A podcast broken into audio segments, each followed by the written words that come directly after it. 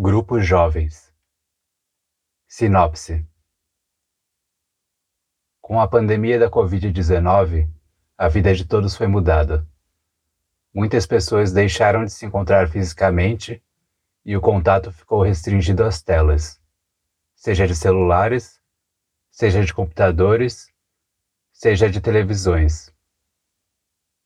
Tantas transformações sofridas não apagaram o fato de que por trás dessas telas existem pessoas, com lutas que permanecem e se agravam, tanto as internas quanto as externas, psicológicas ou sociais. Os textos aqui escritos trazem as experiências dos mais jovens nesse contexto, cujas vidas foram afetadas de forma particular pelo isolamento. Abstinência. Pela manhã, uma dose de tontura combinada com pitadas de irritação. Me dirijo até a cozinha e dou de cara com Dona Dirce preparando café. Ela me oferece uma xícara. Benção, vó. Deus te abençoe, tá bem? Apesar de não ter certeza da resposta, eu aceno com a cabeça. Apanhei o pequeno recipiente de suas mãos e me posicionei em frente ao computador. A primeira aula do dia é História. Entre uma data e outra, me vejo contando os minutos para acabar. E eu sempre amei humanas. Pulo o almoço e corro para frente da TV. O noticiário aponta: daqui para frente é só para trás. E falando em avanços, eu não escrevo mais. Poesia não cai no vestibular, aliás, mas hoje eu fiz 17 questões de matemática. Não parece um bom número? Roo as unhas e encaro o diário azul em cima da escrivaninha. A tentação preenche o cômodo quase palpável. Você pode ir ao mercado pegar umas coisas para janta? Assusto-me quando minha avó surge na porta. A idosa me lança um olhar desconfiado, apontando para a caderneta azul. Você tem que parar com essas besteiras, não é tempo disso. Posso sim, vó. Interrompo o sermão. Ela vai até o diário e arranca uma folha. Tremi ao ver o verso da folha recheado de palavras. Numa canetada surge a lista de compras. Vê se não demora. Fecho a porta, agarrando o papel sob o peito. No pensamento, uma ordem: não leia, não leia, não leia. Com os olhos marejados, pare em uma viela. Uma sensação de prazer me inunda ao alcançar o texto. Crer é uma virtude dos rebeldes. E depois do êxtase, um vazio. Eu fracassei. Escondo a folha rapidamente quando um transeunte para ao meu lado. Enquanto acende um cigarro, o homem indaga: Traficante? Fica em silêncio por alguns instantes. Usuário. Qual droga? Esperança. Em tempos sombrios, experiencio a abstinência de acreditar. Abstinência, Ayla Júlia, 15 anos, São Paulo. Bicho do Mato. Escrito por Yasmin Lula. O calor opressor sufocava Mariana Quadra, com sua bolsa junto ao seu corpo, seus olhos inquietos esperavam ansiosos pelo ônibus. Apenas torcia que aparecesse logo, já que os domingos eles tendiam a demorar. Ela fazia questão de ignorar todas as vozes jovens dispersas na rua. Fazia o mesmo com a fila de vestibulandos esperando seus pais. Nem mesmo o prédio da faculdade, que acabara de sair, olhava. Contudo, o som de uma tosse crescente estourou sua bolha. Seus poros eriçaram, Vi um senhor com uma máscara que insistia em descer até o queixo. A cada passo dele, Diana rezava mais para o ônibus aparecer. Com sua visão periférica, ela viu a cabeça grisalha virando em sua direção. Dava para ver as narinas. Aquele 4112? Não, não era o ônibus do senhor, e sim o dela. Em segundos, ela respondeu um singelo não. Deu sinal e entrou frenética. Tentou se equilibrar apenas com uma mão no balanço do veículo, porém parecia que havia esquecido como fazer isso em todos os meses dentro de casa. Nem a catraca ajudou em não segurar no ferro que outras dezenas de copas encostaram. Passou pelas pessoas que se escoravam nas barras, uns espirravam, outros, tagarelas, pareciam expelir seus germes ao mesmo tempo que vomitava palavras. Diana fugiu até o fundo vazio e esperou pacientemente o seu ponto chegar. Sentou, Tentou limpar as preocupações com o álcool em gel que estava entre a garrafa de água fechada, uma caixa de bis que faltava cinco wafers e a caneta que usou no Enem. Respirou fundo uma vez, antes de perceber que estava embaixo da saída do ar-condicionado. Sua pele penicava. sentindo falta do ar verdadeiro e poluído de São Paulo. A cada parada, subiam mais e mais passageiros, até que o fundo do ônibus fosse ocupado. Faltando menos de cinco pontos, uma moça sentou-se ao lado. Ela falava protegendo somente o queixo e tinha uma necessidade singular em conversar tocando nas pessoas. Cada vez que ela abria a boca, Diana se encolhia mais no banco. Entre um áudio e o outro, a moça olhou a desgueira, segurou gentilmente o braço da jovem e perguntou: Tudo bem? Diana somente conseguiu assentir com a cabeça, revezando entre olhar a mão da moça e seus olhos. Hoje foi o Enem, né? Mais uma vez balançou a cabeça. Vai dar tudo certo. Como explicar que na prova as letras se fundiram e os números se embalhararam? A conversa não se alongou, pois o ponto chegou. Diana desceu correndo e apenas sorriu agradecendo. Seu coração apenas acalmou quando ouviu o portão de casa. Já foi tirando os sapatos, imaginando a hora de se limpar, quando ouviu duas vozes na sala, de sua mãe e de sua tia, mãe do orgulho da família, com os sapatos e a roupa suja de rua. Escutando os passos da filha, sua mãe apareceu na porta da casa e perguntou: Tudo bem? Diana não sabia a resposta. Por detrás da tela, texto por CZ. Pois é, irmã, irmão, estamos todos presos nessa prisão. Toda essa ansiedade e depressão nos sufoca e tira o ar do pulmão. Parece até história de ficção, mas não é não. É realidade a isolação. Por trás dessas telas sem esperança, tome um copo de aceitação e dance no ritmo que vem seguindo essa dança. Mas não pode haver aglomeração, não. Abaixe a mão e pegue sua posição por detrás desse telão. Você veio de um útero, você não é o último. Não se torture e saia desse casulo por detrás dessa tela e faça barulho. Escondido por mais de 15 estações, já rasguei tantas canções, já me causei tantos arranhões, mas estou ainda em posição. Sentindo ainda a emoção a cada vibração, tendo por detrás da tela a educação, sem outra opção de escolarização, perdendo cada dia mais a razão, riscando cada uma de suas lições. Nas redes sociais é indo de união em discussão, na dúvida se queria estar aqui ou não, sem saber se morreria com perdão, porque perdi o sentido de determinação, porque perdi o sentido de determinação e cada expressão minha vem em forma de confusão, mas tá tudo bem agora. Então, não consigo decidir se continuo ou não. Será que só me falta determinação por detrás dessa maldita tela? Sei o rumo que as coisas terão. Só vejo escuridão, ou será que também tem destruição? Ou não? Eu gostaria de um empurrão ou não? Santificação, ou talvez libertação.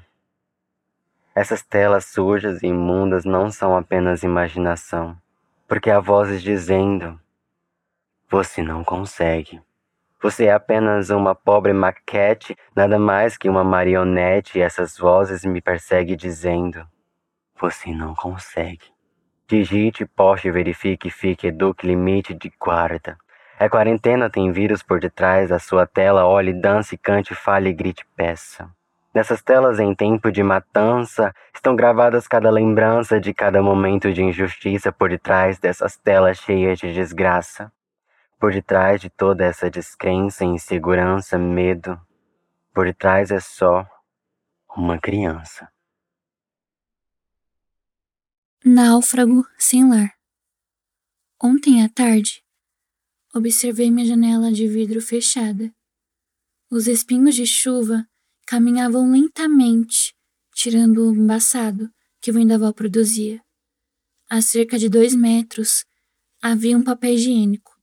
Pensei em buscar para amenizar o caos do vidro, porém o chão aparentava escorregadio para andar sobre ele. As gotas de água alertaram que estava prestes a começar a corrida de São Silvestre. Invadiram minha casa. Os passos se apertaram. As poças de água amadureceram e criaram ataques no meu telhado. Tiros alarmantes e descontrolados. Baldes por todo lado. A minha casa, mais uma vez, inundou. O papel higiênico se encharcou e perdeu-se pela enchente dos cômodos. Meu rosto se desconfigurou quando as gotas de água que caíam sobre o telhado se encontraram com as minhas lágrimas. A água do meu corpo se apaixonou pela semelhança das gotas e as convidaram para morar em meu lar. Se apuseram no meu coração, ocasionando ansiedade e eletrocutando minhas partículas que formam o poder-me. Temperatura do meu corpo, que resguarda minha energia e estabelece motivos para aguentar mais um dia viva sem ter que secar minhas lágrimas. Livros e cadernos que estavam em uma caixa de papelão se abriram. Letras e palavras se afundaram no vazio e frio. Perdi móveis, eletrodomésticos, cama e eu. Sim, me perdi. Perdi forças de continuar sendo a pessoa que abraça o mundo e diz que vai ficar bem, quando na verdade não está há muito tempo, e tudo o que preciso é fugir da minha mente. Ser sensitiva, às vezes, me preocupa. Carregar a veracidade do que o mundo sente é grave. É como pilotar um avião desgovernado sem dizer o último eu te amo para a pessoa amada. As manhãs de sol das dez horas, por esses dias, não vieram visitar meu quarto. Talvez porque acalentar minha vida seja desgastante. Ter que pegar na mãozinha para não me afundar no mar de cobranças, inseguranças e crises prolonga sofrimentos que devo enfrentar. A última notícia que prestei atenção foi no Jornal Nacional, na semana passada. Maju Coutinho informando que o Brasil passa dos 500 mil mortes e que, se for possível, ficar em casa. Não estranhei a reportagem, afinal estamos nesse pesadelo já faz mais de 365 dias. Talvez se lembrei porque as notícias recentes se encontram velhas. Hoje, olhei para minha janela de fora. Avistei gotas de água escorrendo de dentro. A tristeza me expulsou de casa e o sol não se comoveu com a inundação. Eu sou robô. Meu programador faleceu ontem de Covid. E por ironia do destino, eu faço lives comentando quanto odeio máquinas. Relacionamento recheado de precisão e hipocrisia. Entrelaçando amor e ódio, quando nos meados do fim da tarde, meu celular desliga e todos os botões não funcionam mais. Tela vazada, estresse e tristeza criam comorbidades da minha bipolaridade em saber que meu vício se virou contra mim. Dependência de dependências para garantir o pão de cada dia. Sem auxílio moradia, e com um aparelho fudido. Só me traz mais sentimentos de que o capitalismo invadiu minha casa e roubou todos os meus utensílios e forças de sobrevivência. Olhar e reparar meu lar, pomofado, aparelho molhado, e me ver ao reflexo do celular quebrado. Sei que pode indicar mau agouro ou morte ao meu ser das chamadas não atendidas, entrevista de emprego nos correios as cartas de despejo. Darla Monique Estou online, logo existo.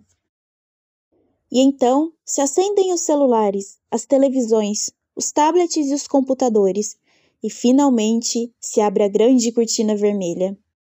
Apresentador, seja muito bem-vindo a mais um dia de espetáculo. Vamos ver o que temos para hoje? Vai lá, liga o computador, abre a câmera e janta comigo. Abrem-se as câmeras. Como que você tá linda hoje? Atualizou o programa ou só mudou de aplicativo? Ah, eu apenas mudei de software. Vamos marcar algo quando a pandemia acabar? Eu necessito de um abraço seu. Mas é claro, eu preciso te ver sair da tela do meu computador. Plateia, risos. E ali, enquanto conversavam por meio de uma tela, como faziam toda a noite, eles não percebiam quão frágil era a frase: Vamos marcar algo quando a pandemia acabar. Atmosfera dramática. Eu só tenho tantos documentos do Word para assinar e enviar. Estamos nisso há tanto tempo que nem sei mais como é a vida fora de uma tela. Eu sei que pode parecer loucura, mas e se. E se nós quebrássemos a quarta parede? Plateia, olhares assustados. Me perdoe por interromper o espetáculo, mas eles estão loucos. Não se quebra a quarta parede. grupo de poetas corta o espetáculo. E naquela noite, depois de descobrir que meu melhor amigo havia ido morar num caixão, eu percebi o quanto era frágil a promessa que fiz a ele. Quando tudo isso acabar, vamos sair juntos para tomar sorvete. E é só mais uma manhã cansativa e repetitiva. Eu percebi que se reinventar se trata de morrer e renascer a cada decepção, e agora eu tô me perguntando: quando que eu vou renascer? E no dia em que eu morri, eu percebi o quanto a vida é imprevisível e o quanto esse maldito vírus tem afinidade pelos miseráveis.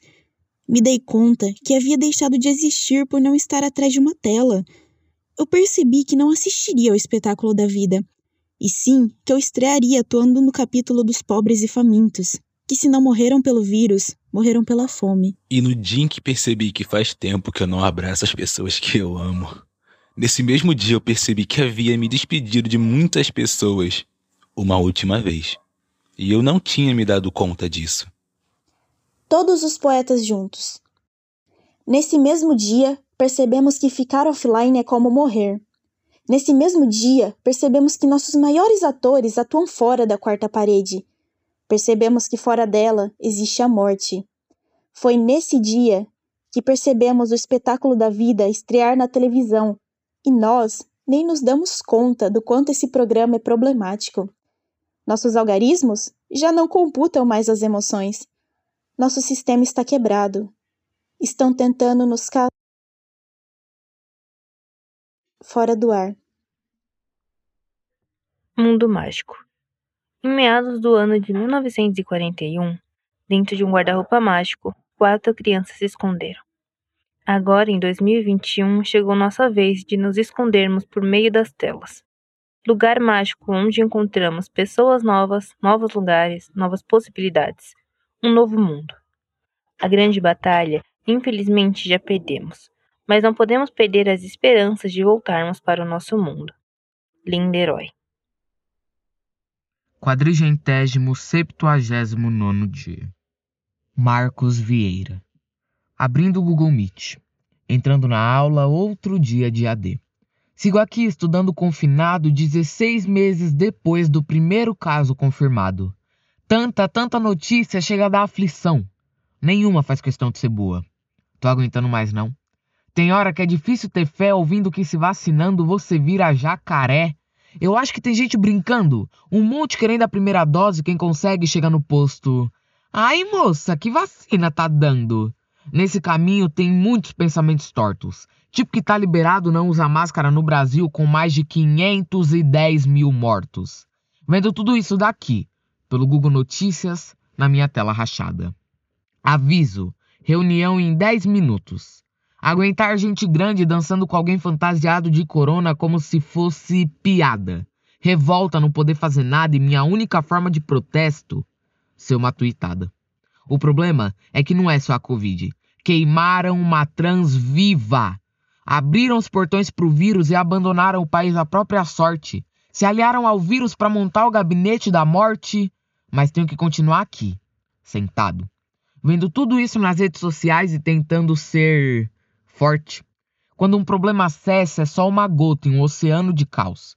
Continuo aqui tentando não ser afogado, usando aquelas boias de braço enquanto uma lancha passou do meu lado mesmo estando 15%, vem outra pancada de surpresa. Estão querendo abrir terras indígenas. Outro genocídio vem sendo garimpado. Aviso: sua reunião começará em 5 minutos. Putz, essa aqui tá longe de terminar. Aula de hoje: Fake news nos tempos de Covid. Alerta: 5%. Economia de bateria ativada. Isso significa que sobrevivi a mais um dia que em meio a tudo isso venci mais 24 horas de pandemia, resisto, mesmo cansado. Nesse mar, sabe quando a maré baixa? Desligando. Dispositivo descarregado. O mundo ainda é grandioso lá fora. Tainá Amador Junqueira. A perna inquieta balançava repetidamente debaixo da mesa, mas ninguém via aquela ansiedade tímida. A câmera pegava apenas o cabelo arrumado e o sorriso desenhado no rosto, ilustrando uma imagem linda, com uma parede branca ao fundo. Os minutos passavam lentos, mas mantinha o sorriso estático durante todo o tempo. até que a ligação termina e em poucos segundos o som que soprava ao pé do ouvido pelo fone cessa. O mundo é grandioso lá fora. Silêncio. É hora da solidão entrar sem licença pela janela entreaberta e me tirar o ar. O tremor da perna aumenta. Procuro uma saída no quarto já conhecido, torcendo para que hoje suas paredes brancas com medidas já conhecidas se expandam um pouquinho e parem de me esmagar.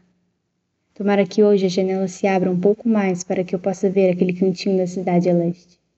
Quem sabe hoje não surge algum livro novo na estante que ainda não tenha lido. Pode ser que hoje a cama seja um pouco mais espaçosa do que na noite passada e que eu esteja um pouco diferente quando me olhar no espelho da tela preta. O mundo é grandioso lá. Grito pela primeira vez no dia. O celular treme na minha mão, avisando novas mensagens e me distraindo dos mesmos pensamentos persistentes. Era um amigo que não falava há tempos. Tento digitar alguma mensagem mais profunda para contar como tenho passado. Mas agora cada um em sua casa com sua solidão e tudo que sai são mensagens vazias do tipo: Como está a quarentena? Você está bem? Saudades. É que falar por meio de uma tela preta parece raso demais. Silêncio. O mundo é grandioso lá fora. Não, não pense nisso. Ouso entrar nas redes sociais? Inundo-me de imagens lindas, fotos perfeitas de pessoas felizes. Depois, algumas notícias dos novos recordes de número de casos e mortes da Covid. Aquele amigo me responde que está bem e devolve a mesma pergunta. Grito mais uma vez agradecendo as paredes grossas. Será que todos estão ótimos em suas solidões? Será que sou a única que vê o quão grandioso é o mundo lá fora e que continuamos presos aqui dentro? Será que ninguém se importa em se tornar imagem em uma tela e caber ali, em cinco polegadas de tela do celular? Não cabemos em uma tela preta. Não podemos ser reduzidos a isso. Sou mais que fotos editadas e vídeos de alguns segundos com palavras miúdas. Sou também palavrões e imperfeições. Sou testa franzida e feição séria e não só sorriso. Sou mais que mensagens forçadas para ser simpática. Sou mensagem grande de textão, de ideias complexas e palavras difíceis. O celular escapa da mão caindo em queda livre ao encontro do chão. Mesmo com medo de me abaixar para pegar o celular e não conseguir voltar por tamanha exaustão, levando-o para confirmar minhas suspeitas. Tela trincada, com rachaduras profundas. Encaro-me disforme no espelho preto. Minha revolta não cabe numa telinha. Eu não levo a sério quem acredita que ajuda pelas redes sociais, tendo conhecimento de que tudo que envolve essas telinhas é fake.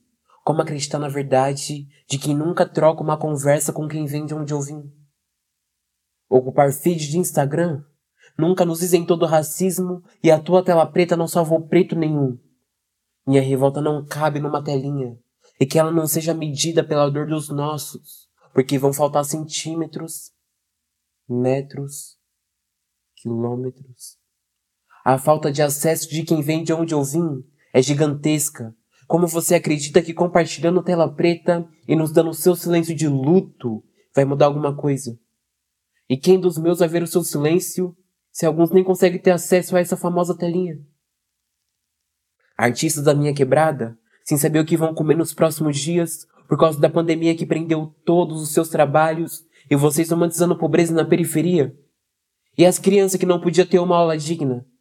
O acesso não nos foi dado, a mexaria de auxílio parece humilhação, e vocês acreditam mesmo que subir no hashtag vai informar o mundo todo? Enquanto vocês faziam isso, minha quebrada tava e tá no corre para ajudar famílias de pele escura feito à noite, que ninguém acolhe. Nosso corre é diário e muito antes da pandemia nós já estava ligado no que era isolamento social. Ninguém paga o pato e sobra para quem não sabe nem o que estava acontecendo. Não me vejo da luta de quem não me vê para além das estatísticas. O meu foco é nos meus. Eu nunca quis ocupar lugar para curtida. É por isso que minha revolta não cabe. Ela é grande demais, não se encaixa no quadrado tão limitado por pessoas que não se parecem e não têm a mesma cor que eu. Eu, os meus e a minha revolta não cabem numa telinha. Breno Luan. O longo curto relato de alguém que não está nada bem. Eram duas semanas, e até esse momento a ideia era completamente aceitável. De certa forma, A ideia era até gostosa de se ouvir. O que ninguém esperava é que essa coisa de querer emendar o carnaval com o Natal se tornaria real. Mas o que ninguém esperava era que, na verdade, se emendaria o carnaval com Natal, Ano Novo e Carnaval de novo. O que ninguém, nem mesmo eu, esperava é que talvez o ensino médio não seria tão legal assim. Não, calma. Tinha tudo para ser. Tudo mesmo. Eu tinha as companhias perfeitas para fazer dessa época a época mais memorável possível.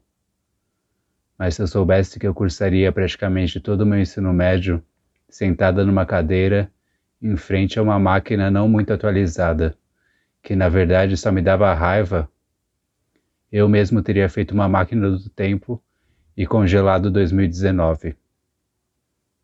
Se eu soubesse que eu ficaria mais de um ano brigando dias seguidos com a minha irmã, assistindo por horas e horas vídeos com músicas repetitivas em um aparelho, que na televisão eu iria rever séries, que da tela eu me tornasse prisioneira e cada vez mais refém do meu próprio surto, eu mesma teria comprado todos os equipamentos do mundo e teria feito uma máquina do tempo e congelado em 2019. Eram duas semanas, e até esse momento a ideia era completamente aceitável.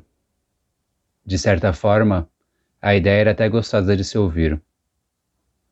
Mas o que ninguém se lembrava era que o governo mata, que estamos vivendo num imenso e interminável picadeiro. As coisas não são como deveriam ser. Está longe de acontecer. Não vou mentir. Eu tentei ficar bem. Me empanturrei de compromissos virtuais, que talvez eu nem aguentasse arcar. A poesia me manteve viva por todo esse tempo. Não vou mentir. Tentei ficar bem. Mas o colapso do mundo se tornou colapso mental. E a poesia me manteve viva por todo esse tempo. Tentei ficar bem por muito tempo. Mas aceitar que a internet não é tão boa quanto deveria, depois de um ano, se tornou a melhor opção. Slam online me salva. Mas eu ainda não senti a energia do abraço depois de recitar do lado dos meus irmãos. Depois daqui é a faculdade. E eu nada absorvi. Então resolvi aceitar que não estou nada bem. Resolvi aceitar que eu dependo e preciso de muita gente. E se eu reparar direito, ninguém precisa de mim. Tentei aceitar que eu, se eu não chamar ninguém no WhatsApp, nenhuma notificação me procurando eu vou ouvir. Resolvi aceitar que eu não sou nada mais que uma adolescente trancafiada por culpa do atual desgoverno e absolutamente nada está na minha mão. Resolvi aceitar que eu não posso fazer nada além de escrever letras, sílabas, palavras e textos. Resolvi aceitar que o fracasso chega e o meu chegou internamente. Sabotagem inesperada. A famosa autossabotagem, onde eu me afundo cada vez mais. E a cada dia que passa, eu só chego cada vez mais perto do fundo do poço. Esse lugar monótono, que é a minha mente que não cria mais fantasias. Não aguenta mais resistir todo dia. Esse lugar monótono, que está saturado e a cada segundo perde um pouco de cor. Esse lugar que há pouco tempo não conhecia, e sinceramente eu preferia ter continuado sem explorar. Dora Aventureira nunca foi minha praia. Esse lugar que me prende com todas as forças dessa vida, da próxima também. E simplesmente não consigo mais sair. Esse lugar que dói e nunca doeu tanto assim. Texto por Ive. O último suspiro. Olá, alma. Escrevo isso para você em forma de súplica. Um último suspiro. Busco me encontrar, vencer minhas lutas, não desanimar, Será que a dor é forte demais para suportar? Procuro amor em pessoas sem fundo, somos almas vazias perambulando no mundo. A pandemia me conectou ao mundo real, mas me mobilizou para o virtual. Em minha personalidades me perdi, criei realidades das quais esqueci, mas nada disso me distrai do maior problema. Minha alma grita, destruída, pobre e ingênua. O amor que busco dos meus pais procura em sentimentos banais, me saboto e acabo perdido em corpos. Escrevo este e-mail hoje para você, isso mesmo, apenas para você. Se de alguma forma pode me ouvir, alma volte, preciso de você aqui. Vago sozinho nesse mundo vasto, analisando pessoas, percebi que todos temos o mesmo propósito, acreditar em algo ao limite, é o que mantém cada um sempre firme. Se um dia a realidade rompe com seus sonhos, adeus esperanças, perdeu-se semblante risonho. Mas a luta continua e o propósito muda, sempre buscando por algo que supra a necessidade de nós mesmos. Essa necessidade surge como um vício, e novamente nos perdemos em ciclos e o mundo vai caindo aos poucos ao nosso redor, sem que percebamos ou façamos algo a propósito, porque não nos importamos com nada além daquilo que parece suprir o que nos falta. Alma peço que apareça, quero me sentir igual a essas pessoas, mesmo que picaretas, pois essa vontade de alcançar objetivos é o que faz com que permanecemos vivos. Do que adianta estar em terra se a sua mente já se encontra abaixo dela? Eu rogo a ti para que não me deixes assim. Quero viver as experiências felizes, tristes, com mixagem de emoções. No fim vou poder dizer que não conquistei nações, mas sim a mim mesmo, que me encontrava perdido em um abismo extenso. E por aqui termino este e-mail. Peço que me ouça, alma deslacerada. Esse é o meu último suspiro em forma de súplica. Não me deixe aqui, com sentimento de culpa, pelo que fiz com você. Te corroí de forma não intencional e pelas consequências. Enfrento agora meu inferno astral. Se te consola, alma inconsolável, estou desolado, precisando de amparo, sem trajeto traçado, meu único desejo é reconquistá-la, minha pobre alma abalada. Texto feito por Matheus Henrique Vieira da Silva, 17 anos, da cidade de São Paulo. Viver é privilégio. Eu já cansei. A quarentena me faz cansar sem descanso e eu quase pirei. Para estudar, uso as telas. Para me comunicar com o externo, uso as telas. Para o meu lazer, uso as telas. Talvez hoje minha vida já pertence a elas. Parece que nem meus amigos conheço direito. Não posso abraçá-los, isso me aperta o peito. Gosto de calor humano, me comunicar olhando no olho. Mas isso me parece coisa passada. Já são dois anos trancada em casa. Banalizaram a morte e utilizaram a religião como anzol. Agora tá rolando um genocídio no país do futebol. Sou nova e tenho muito tempo para viver. Mas a vida já virou privilégio. Se juntou com uma boa educação nos colégios. As falhas no sistema educacional não param de aumentar. A quarentena veio para nos provar que a educação não é prioridade no país. Nos ensinar a pensar os assusta, porque faríamos mais rápido todo o sistema cair. EAD não funciona em um país em que muitos estudantes não têm acesso à internet.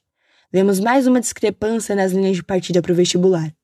Me fala, assim, como uma criança vai ter motivação para estudar?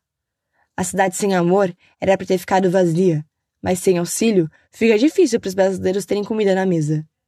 Arrisca sua vida ou morre de fome. Aqui é sem opção. São mais de 510 mil pessoas dentro de um caixão. Famílias isoladas, apavoradas, que perderam pessoas que já podiam estar vacinadas. Tempos conturbados. O ser humano está deixando o mundo em pedaços. Enquanto isso, na internet temos a maior confusão, discutindo quem é cringe ou não. Que tal uma união para discutir como acabar com preconceito e melhorar a educação? É uma fita sem sentido. Como já disse no começo, já cansei de tudo isso. A esperança começou a morrer, e já que ela é a última que morre, é melhor vocês começarem a aprender. E eu até consigo enxergar um futuro lindo, sem preconceito e geral unido, mas ver uma galera para estraçalhar, ensinando suas crianças a desrespeitar. Nesse momento, estamos cada vez mais aprendendo que a internet pode ajudar a espalhar informação, mas tem que ter cuidado, para não tomar o caminho errado e geral começar a cancelar. É assim que começa a hipocrisia, ditando o caminho de todas as vidas, sendo que nem o seu está conseguindo seguir. Vamos parar de olhar mais para o próprio umbigo, se precisar dar um toque nos amigos, para geral desconstruir. Precisamos de mais carinho e respeito, trocas verdadeiras e escolher bem quem é eleito. A vida não é a mesma daqui para frente. Nosso país está sendo um pesadelo para muita gente. Nós jovens estamos vindo com tudo, fazendo qualquer coisa para acabar com o preconceito imundo do mundo. A pandemia veio como um choque de realidade, mostrando para nossa sociedade que cada voto tem uma responsabilidade enorme, podendo encaminhar muitas pessoas diretamente para a morte. Clara Mas. Mini contos do cotidiano durante o fim do mundo. 1. Produtividade tóxica. Encarou a tela do computador uma vez mais. Piscou, e a hora passou rápido. Sabia que tinha perdido o dia à toa. Já se passavam das sete da manhã. 2. Estranhos animais. Fazia horas que ele estava rodando pelo tapete atrás da própria sombra. Seu brinquedo luminoso, largado no braço do sofá, tocou um som de sino. Ele leu em voz alta. Deu positivo. Começou a chorar. Fez o sinal da cruz. Humanos são engraçados, pensou o cachorro. 3. Realidade meritocrática. Acordou cedo, colocou o notebook na mesa da cozinha. Reclamou da conexão fraca. Caiu duas vezes durante a reunião. Não conseguiu ligar o microfone por causa do barulho na casa. Entrou no horário de almoço mais do que cansada. Abriu o celular para distrair. Só não consegue quem não se esforça. Deu risada para não chorar. 4. Retorno. Esgueirou-se pela cama daquele homem, aquele que poderia tê-lo salvado, com agilidade inumana. O hálito podre quando disse ao pé do ouvido a palavra censurada: genocida. 5.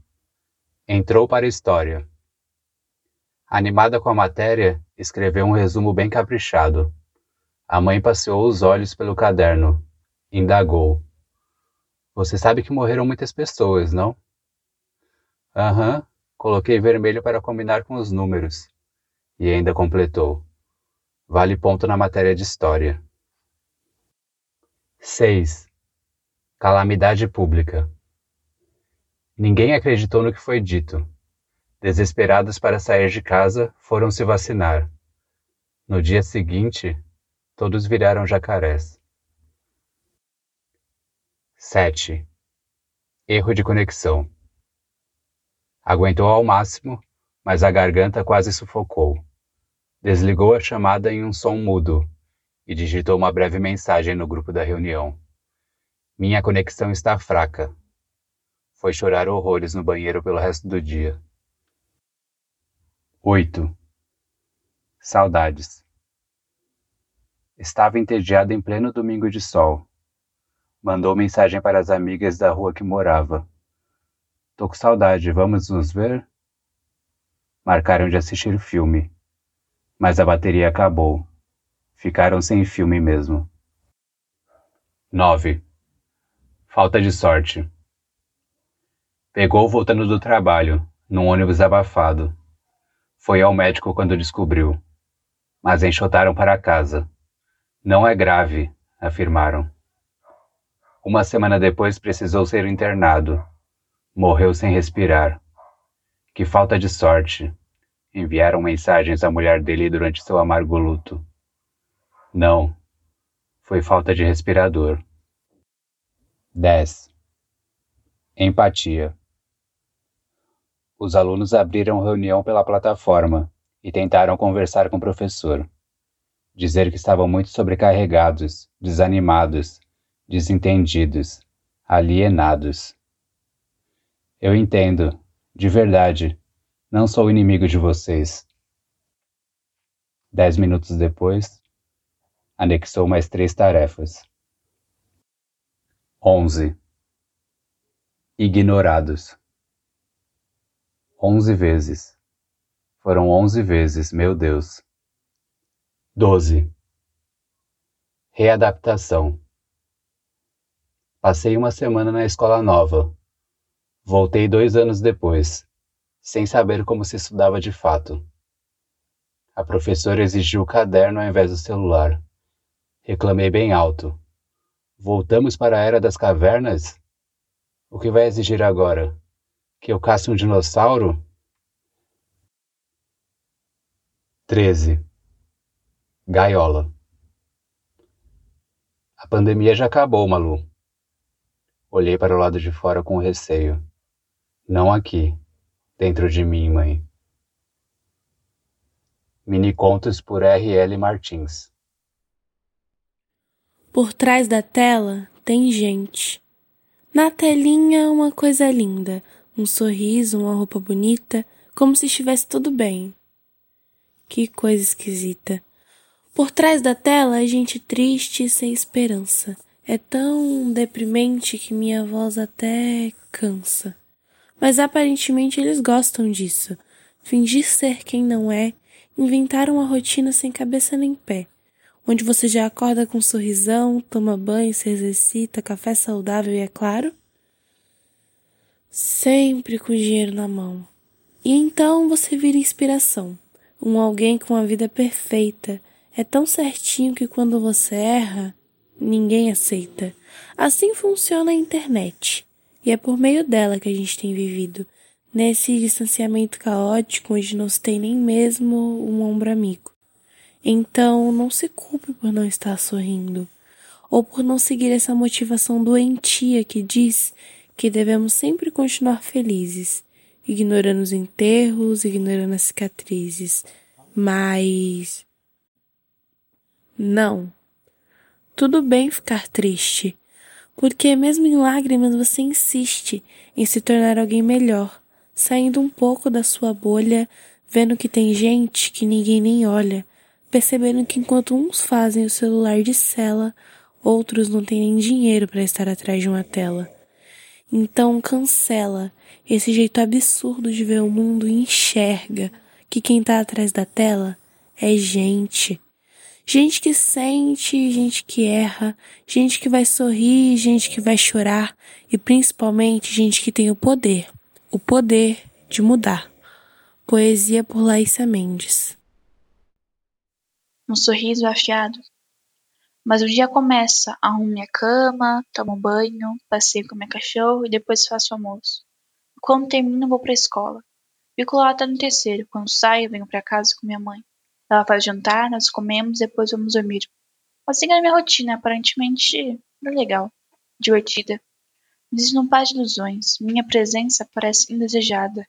E aqueles olhares, tanto das pessoas da escola quanto da minha família, aquele sorriso tolo, um grande falso no qual eu afio todos os dias para parecer honesto. Tudo muda, os momentos ruins ficam piores. E com eles veio a pandemia. Aquela idiota, ela veio. E com ela a minha rotina, na qual eu já odiava, piorou. Acordo tarde, tomo banho e olho para minha cachorra louca para passear, mas apenas brincamos. Depois que faço almoço, minha mãe levanta da cama. Eu, ela e minhas irmãs nos sentamos e comemos. Seus olhos parecem vazios totalmente vazios. E assim que acabam, elas vão embora para seus quartos.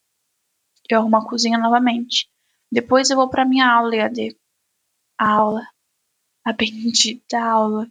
Da qual não entendo uma palavra sequer. Aprender? Onde? Eu não aprendi nada. Seja em um dia, seja em dois anos.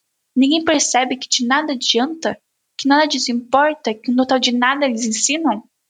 Acho que não. Quando termino, fecho o computador. E eu, irritada, estressada e cansada, tento parecer feliz em momentos assim. Mas não dá certo. Ao anoitecer, minha mãe se levanta e começa a lavar as roupas. Obviamente, ela me chama para ajudá-la, enquanto meus irmãos trabalham no computador. Depois de tudo, nós vamos dormir. O tempo no qual eu fico olhando para o teto branco, com algumas luzes que passam pelos buracos da janela. No fim da semana, minha mãe toma conta dos almoços, jantares. Eu fico com a limpeza, mas além disso, nos fins de semana, o pessoal da escola me convida para videochamadas. Eu não tendo motivo para recusar, aceito. Quando eu os vejo, eles parecem muito felizes, dizendo como está sendo a maravilhosa quarentena deles. Sinceramente, me dá nojo, inveja. Eles riem, um sorriso muito sincero e afiado como uma faca nova. Mas mandíbulas já estão doendo, de tanto forçar esse sorriso falso, do qual não posso largar. Finalmente, quando acaba, fecho meu computador, desfazendo minha falsa felicidade, e percebendo que dói mais ainda que minhas mandíbulas. Mesmo não gostando daqueles rostos, mesmo tendo nojo, a escola era o melhor lugar do meu dia. Era. Pouco a pouco eu começo a enlouquecer. Nas pequenas coisas eu começo a observar e ver aquela cidade pela sacada soa como espinhos em minha pele, como uma sede insuportável por apenas um gole de água ou como uma carência por um simples e rápido abraço. Hoje mesmo eu estava lavando louça, peguei uma faca grande, afiada, e fiquei me perguntando: será que se eu passar lá pelo meu pescoço, alguém notará que eu não estou mais aqui? No fundo sei que ninguém perceberia, então rapidamente eu coloco aquela longa faca ao encontro da minha garganta.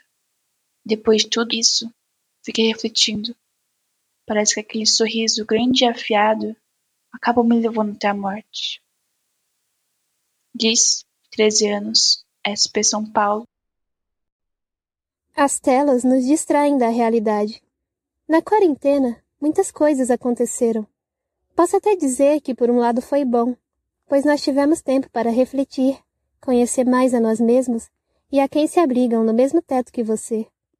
Foi bom, porque com a perda as pessoas aprendem a serem compreensíveis e também são compreendidas. Nós compartilhamos a mesma dor, a mesma tristeza, a mesma alegria, a mesma vontade de que todo esse pesadelo acabe e tudo volte ao normal. Mas com todos presos dentro de casa, sem poder sair para trabalhar ou ir para a escola, perde-se facilmente a paciência. Surgem brigas e mais brigas, até chegar no controle da televisão, na louça, na demora de varrer a casa. Ao invés dos parentes se aproximarem, eles criaram conflitos. Estava bem melhor quando todos não tinham tempo para a família e tinham que cuidar da própria vida. O começo foi fácil para os filhos.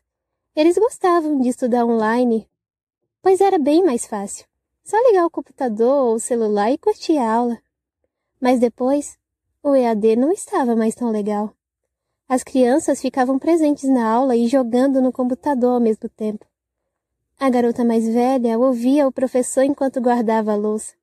A lição, que já estava atrasada, era trocada por uma live do YouTube. A postagem do professor que era para ser lida também foi trocada por postagens mais interessantes no Instagram. Qualquer notificação que aparecia na tela do celular era um risco muito grande para tirar a atenção daquele que estava do outro lado da tela. O celular se tornou um amigo e um inimigo ao mesmo tempo.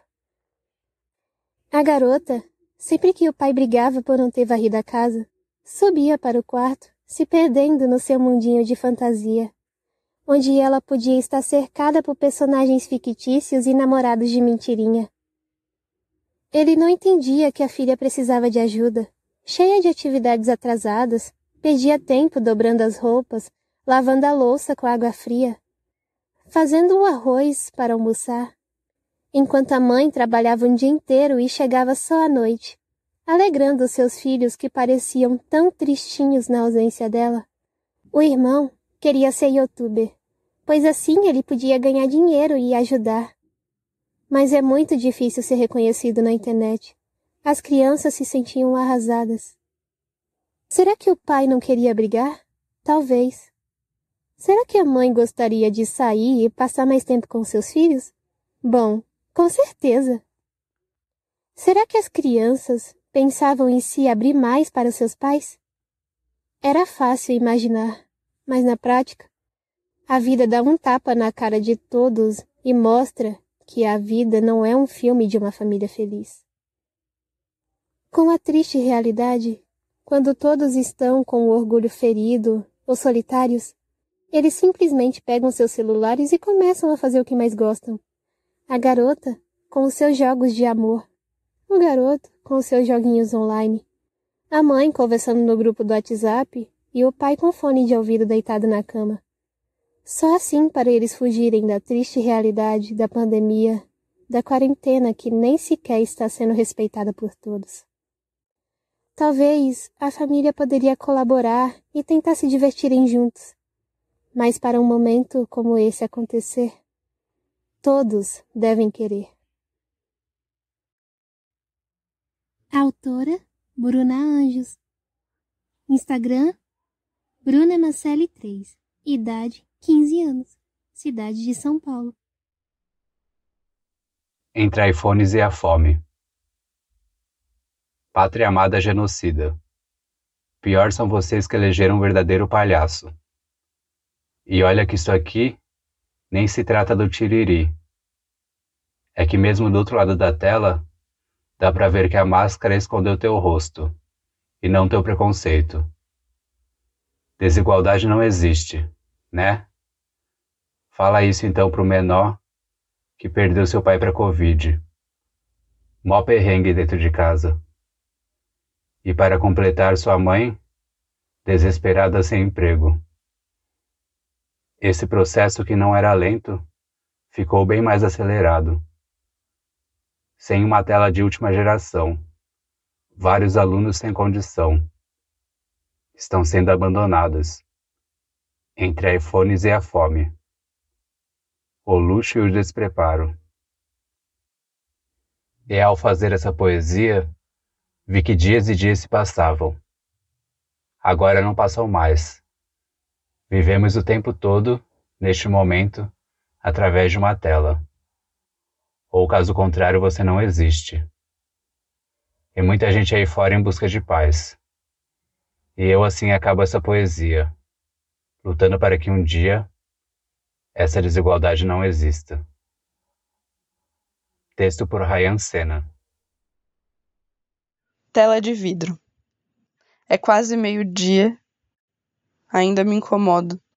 Fazendo pose para foto, esse é o único momento onde estamos felizes de fato em um frame.